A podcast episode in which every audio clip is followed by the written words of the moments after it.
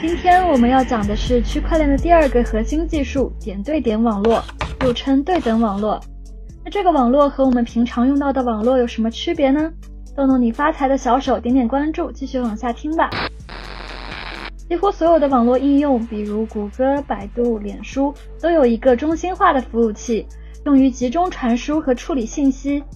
而点对点网络则是一个分布式的网络结构，并没有中央服务器。每个节点既是信息的发出者，也是接收者。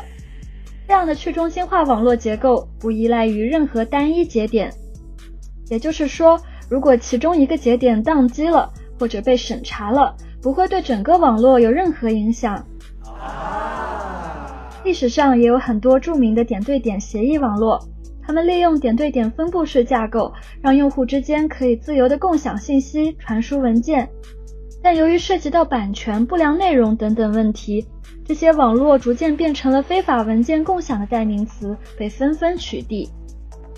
点对点协议还有一个问题就是无法控制质量，因为整个点对点网络是开放的，难免存在一些恶意参与者。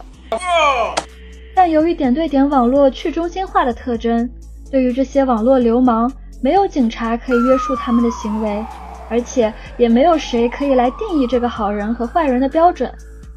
了解了什么是点对点网络，那让咱们回到区块链的点对点网络。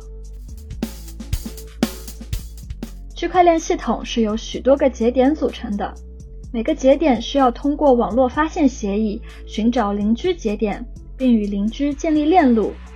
在趣链科技擅长的联盟链领域，网络发现协议还需要验证节点的身份，避免网络被恶意攻击。